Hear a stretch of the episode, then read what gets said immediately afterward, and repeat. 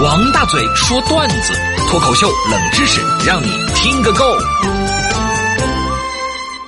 我是大嘴巴王鹏，在节目当中为大家表演节目，为大家说说人生。上台鞠躬，马上开说。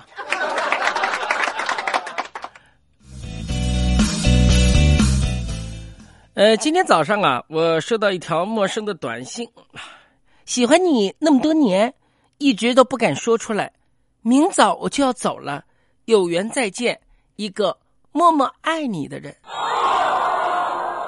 妈呀，在这个特殊的日子给我发这么一条特殊的短信，我百思不得其解，这个人到底是谁呢？是我以前的对象，暗恋我的粉丝，还是谁呀？我这个人好奇心太重，我就拨号码过去，结果对方停机了。哎呦，我急啊！我我我我心里面百爪挠心，我赶紧给他充了一百块钱话费过去，终于拨通了号码。拨通之后，传来一个粗犷汉子的能声音：“哥们儿，骗了很多个，你最大方，还给充一百块钱啊！”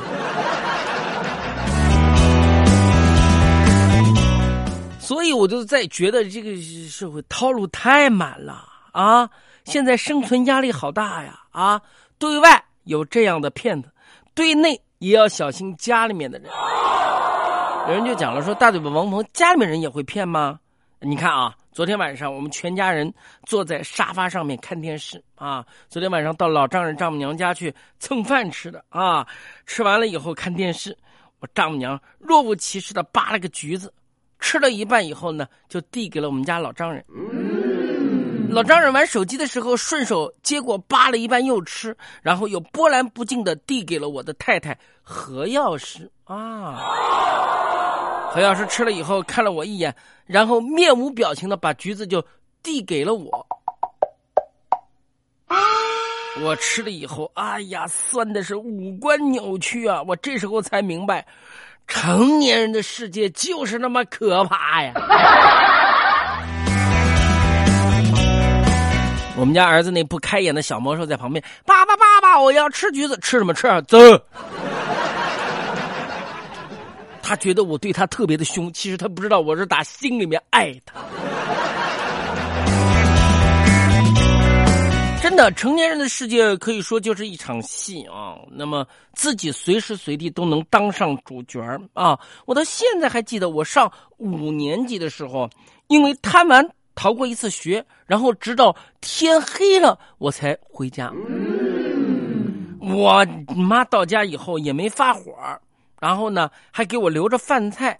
我我我有点内疚，我就随便吃了一点。我妈就对我说：“儿子。”啊。一天没得吃东西了吧？哎呀，才五年级，身体哪扛得住呢？多吃点啊！我说，妈，我真吃饱了。我妈叹了口气，收拾碗筷，又问我：“你吃饱啦？你身体能扛得住吗？”我说：“嗯。”然后就看见我爸爸拎着个大皮袋，霸气登场啦！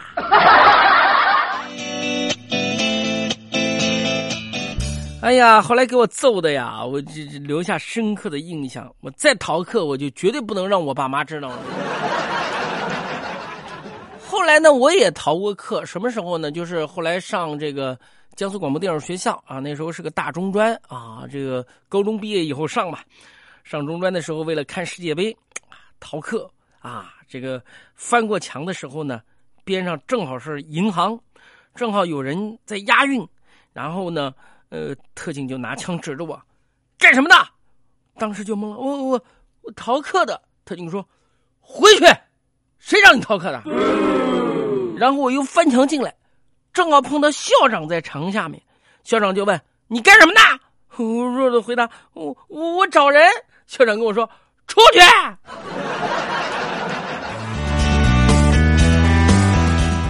哎呦我的妈呀！真的是警察和校长一起吼：“出去，出去，出去，出去，出去！”我就在墙上面翻来翻去，翻去翻去，翻翻翻翻。说到成人世界的一场戏啊，还得说我的朋友范胖子啊。范胖子呢，是我这个江苏广播电视学校的同学啊，呃，可以说呢，一开始工作也是怎么讲呢，就是风云波澜不惊吧。后来上的好好的，不知道哪根筋搭错了，要到澳洲去学会计，学了以后又回来，又学不下去，然后工作也没了，然后就就到处找工作。其实他们家里面有二十几套房子。